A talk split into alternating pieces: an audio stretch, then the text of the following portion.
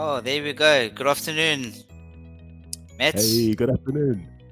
I'd like to extend a warm welcome to all our listeners for the TrainLang podcast.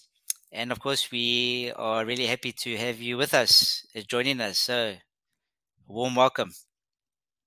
Hey, Peter. Thank you. Eh? Always nice to be on the podcast. Looking forward to to the to the pod today. We're going to have an interesting conversation, uh, Matt. You know, we're going to be talking about uh, sports vocabulary. You know, no matter where you look in the world, there's one common thread that ties all of us together. And you know, that is the love of sports. And it's true, it doesn't mean that everyone loves the same kind of sports, but because there's such a huge variety of sports that's played around the world, um, everyone has their favorites. What do you think about that? Yeah, it's so true, Pete. You're right. Um, wherever you go, that's the case. Uh, part of everyday life, really. And in fact, some people are totally obsessed. No, with sports, it takes over. And you can watch them on TV, you can uh, listen to games on the radio, or maybe you just like to get involved as a way to to keep healthy. So, yeah, whatever your relationship is with sport, and especially if you're learning English and you want to talk about your favorite sport, you're going to need some keywords. And I think the pod today is going to help our listeners with that. Excellent, very good. Yeah, it's very true eh? because in conversations, uh, we always like talking about sports, and it's good for us to know how can we use sports vocabulary um, as a verb. We're going to learn how to use sports vocabulary as a noun, and also places and we're going to learn a few other uh, tricks that we can include in in our conversation. So, what do you say, Matt? Let's get sporty, right? Let's do it, Pete. Come on. Let's do it. Okay, so here we're going to talk about first of all verbs as uh, in sports vocabulary. Yeah, we've got some examples. I thought I'd share a little uh, PowerPoint presentation there just to uh, help us and uh, guide us there. There we have the first one, beat. Uh, this is not to beat someone up, no, but rather to beat an opponent or a team. As an example, we can say she beat him easily at chess. There's a couple That's of a there's a couple of others there, eh? That's a great one, Pete. I often find with students they they know win or won, but if uh, if we're talking about a, a game and I say, oh yeah, they they they were beaten or they were beat, that's a new it's a new expression. So it's a great one to learn to beat to defeat. I mentioned win, which I think is quite a common one, no? and that is to come in first, to be the winner. Yeah. And when you're having a competition, everybody likes to be the winner. And that goes in with our next one. Hey, nobody wants to be a loser, Matt. You know, when you're playing a game and you're having a sport, hey, nobody wants to be uh, the losers, right? And that Yeah. means to uh, suffer defeat. We say, ah, you know, I lost the game. Nobody likes to say that. No, no, that's right, Pete. I, the team I support, Newcastle, I'm used to being a loser, Pete, because they never win. Until this season, we've started to win. In you fact, need to change your these- team, Matt. You need to change your I team. need to change my team, Peter. Well, do you know in the last in the last six games they've drawn they've drawn five games, and that brings us to another verb, Pete. To to draw in a game is where both teams have the same score. So maybe Okay. it's it's one one, like you've got in the PowerPoint there, and so there isn't there isn't a winner. The game is drawn. Good. And so basically, both teams score, right? They they score a goal, and there is to achieve points. And especially with uh, the World Cup, Argentina, France, you know, um, both teams scored goals. And of course, it's important. In our next one, there is to train. Uh, you're not going to win any any games if you don't train, eh? And that means to uh, practice to get into good physical condition, you know, to make sure you don't get injured, uh, so that you can be well prepared to to play the game. Very good. All right, so Matt, excellent. Let's go to some more some more verbs here. Okay, we spoke about uh, getting injured. They need to practice so that you don't get injured. Okay, it means to uh, get hurt or wounded. Okay, nobody really likes to for that to happen to them when they uh, play in their favorite sport, right? No, no, that's a disaster. No, so you you don't want to get injured. No, no. And I, I'm just reading. Actually, I didn't uh, I didn't see that before when we were getting getting ready to to go live, Pete. But here, pass, and the example is to uh, to give the ball to another player of the same team to pass. But then it says when Matthew plays football, he never passes the ball. How did you come across this information, Pete? Um, well, I'm assuming, Matt, you know, you supporting the interesting soccer team you know, that you like football. Unbelievable. I think you've been talking to, to some of the guys I play football with. yeah. So this is a very yeah. useful verb. In many team games, you've got to, or you should, you should pass the ball, no? And, uh, yeah. Yeah, there we go. Good. Good. And then the last one, yeah, for the verbs is to dribble. And maybe for our listeners, uh, this is a verb that we don't really hear often or perhaps use is to is to dribble dribble. Okay, that basically is to, you know, depending on the sport that you're playing, to either carry the ball uh, or to move past an opponent with the ball. Uh, the verb there t- that they use is dribble. Uh, they dribble very well, uh, as as an example, you know, but not for, not a very common verb that we hear very often. This is a, a, great a great verb to remember, I think, Pete, especially if you've got a, a speaking exam coming up and you you want to talk about your hobbies. Uh, if you're able yeah. to use a verb like dribble, it's always it's always impressive. So an unusual one, but a good one to try to remember for the listeners. Absolutely, oh, very good. Hey Matt, let's move on to nouns. How do we use nouns in sports vocabulary? Uh, just some uh, a few a few examples here. Okay, we all know the captain comes under a lot of fire when uh, the team loses often, uh, or that the team doesn't play very well. The guy that gets the the stick is always the captain, right? Uh, he needs broad shoulders to handle that kind of pressure. But the captain is really the leader or the head of the team uh, the team looks up to him for instructions, direction. Uh, but he's a guy that comes under a lot of pressure, eh? Yeah, Pete, you're right. And the great thing I think with these nouns, like like captain or coach, manager, that is the next one there.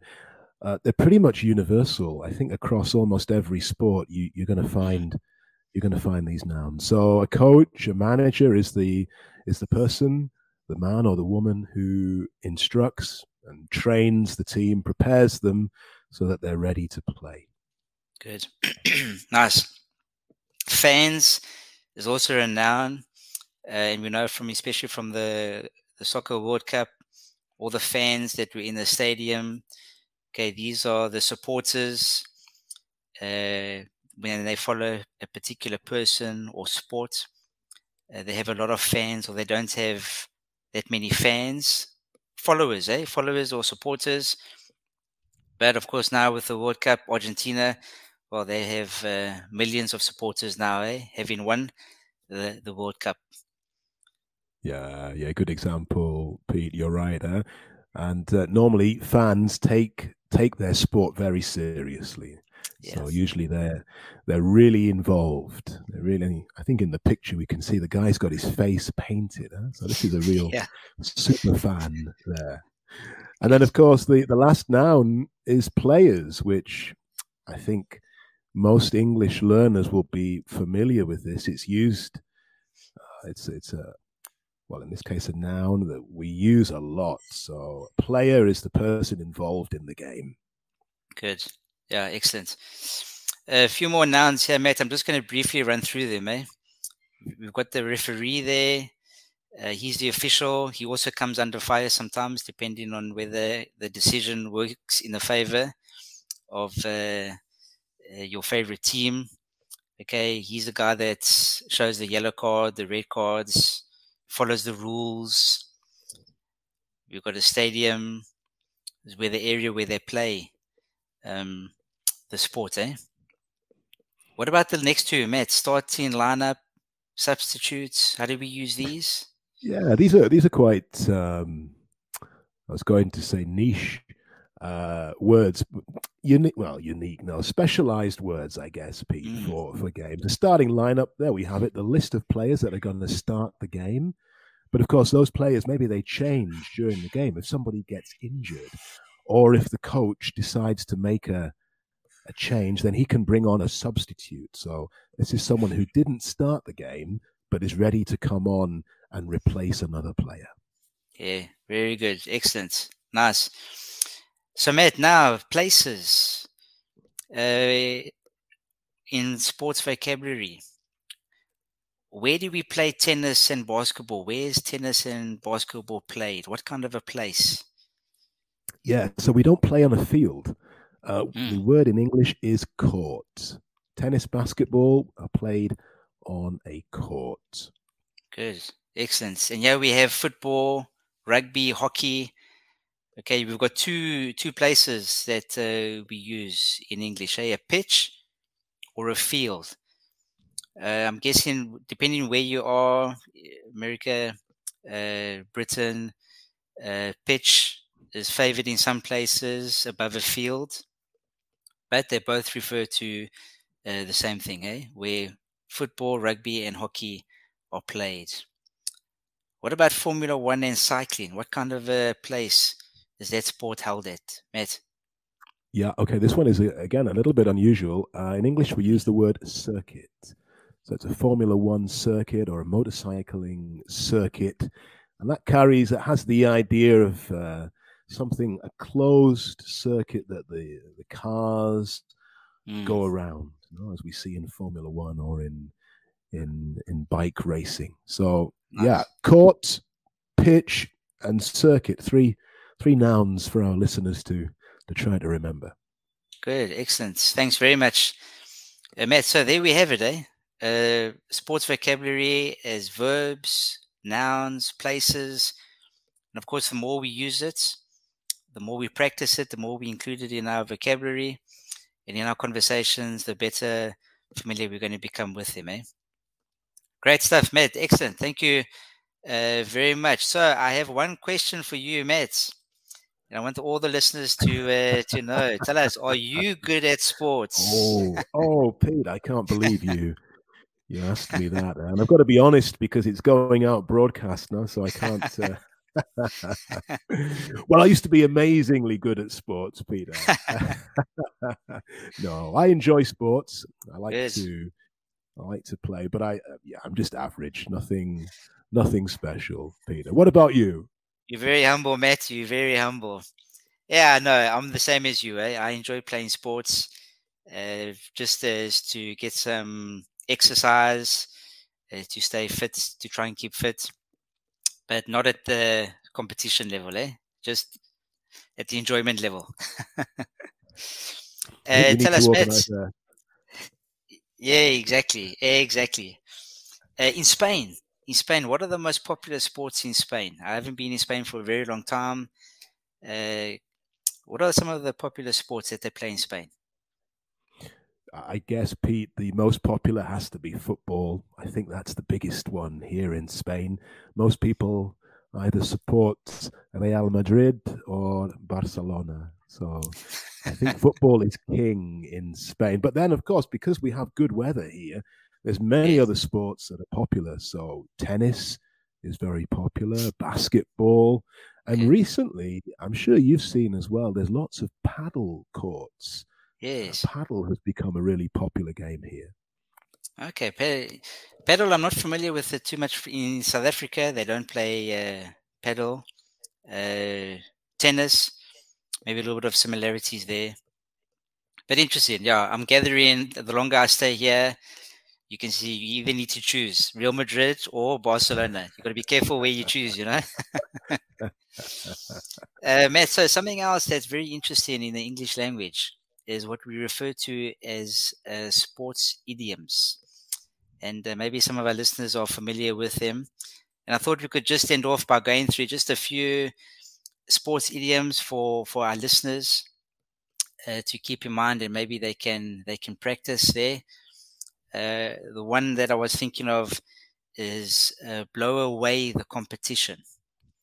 Uh, blow away the competition it means to easily beat the opposing competitor or team. Uh, in a in a sentence, we can say, you know, I thought it was going to be a challenging race, but he blew away the competition. Something interesting with idioms is we need to keep in mind when we use them, we also need to change the form, also, whether it's in the present or in the past, just something to uh, keep in mind. Can you think of any other sports idioms, Matt, that our listeners might be interested in? Yeah, there's a nice one I, I like. Um, we talked about uh, teams drawing when they're the same earlier, no? Uh, and something that's maybe related to that is if uh, it's neck and neck. Mm. So, I mean, that's the great thing with idioms. When you hear them, it's difficult to understand if you're not a native speaker. What does it mean? Neck and yeah. neck. But this means that two teams or two two competitors, two people are equal in their chance of winning. Maybe there's two guys running and they're exactly at the same position as they come towards the end of the race. Well, you could say, oh, wow, they are neck and neck. or perhaps, I don't know, maybe in the football, uh, Barcelona and Real Madrid have the same points. They both have, let's say, 60 points in the league with three games left. So they're yeah. neck and neck. That's an interesting idiom, mate. Thank you very much. Another one, uh, maybe the last one we can share with our with our listeners is to get second wind. Uh, to to get a second wind. It's a very interesting. It means to experience a renewed energy uh, after a period of fatigue. You know, maybe when you in a marathon and you you're running and you start to slow down. You're at the final stages of the race, uh, and people around you are cheering you on. They're encouraging you. You're slowing down, but all this encouragement, people cheering you on. Hey, all of a sudden you get like the second wind. You get this renewed energy to to get you over the uh, finish line. So that's also an interesting uh, idiom that we can that we can use and practice. That's a good so, one, Matt, it's been, it's been great. It really has been uh, great. We want to thank our listeners for joining us. We've discussed some uh, interesting topic, sports.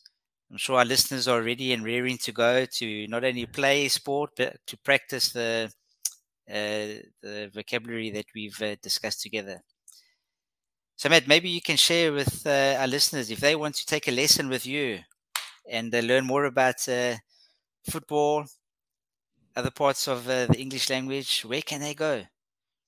Oh, Pete, this is a good question. Huh? So, uh, if you want to to learn more, to have a lesson, as Pete mentioned, then come along to our webpage, which is uh, campus.trainlang.com. So come come along there, and there's lots of things you can see there. The webinars, you can catch up on podcasts that maybe you've missed. Have a look at the course that we have that we follow, so plenty to do and see there. Yeah, absolutely. Very good. Hey, Matt, so thank you once again for uh, joining me. It's always great having you uh, with me to help us through the podcast here. We appreciate your inputs and also to the listeners uh, for joining in. And we hope that they have uh, a good afternoon. Hey, thank you, Thanks, Pete. Very nice. I appreciate the, the invitation. Right. See you next time. See you next Goodbye, time, eh? everybody. Bye. Bye, everybody.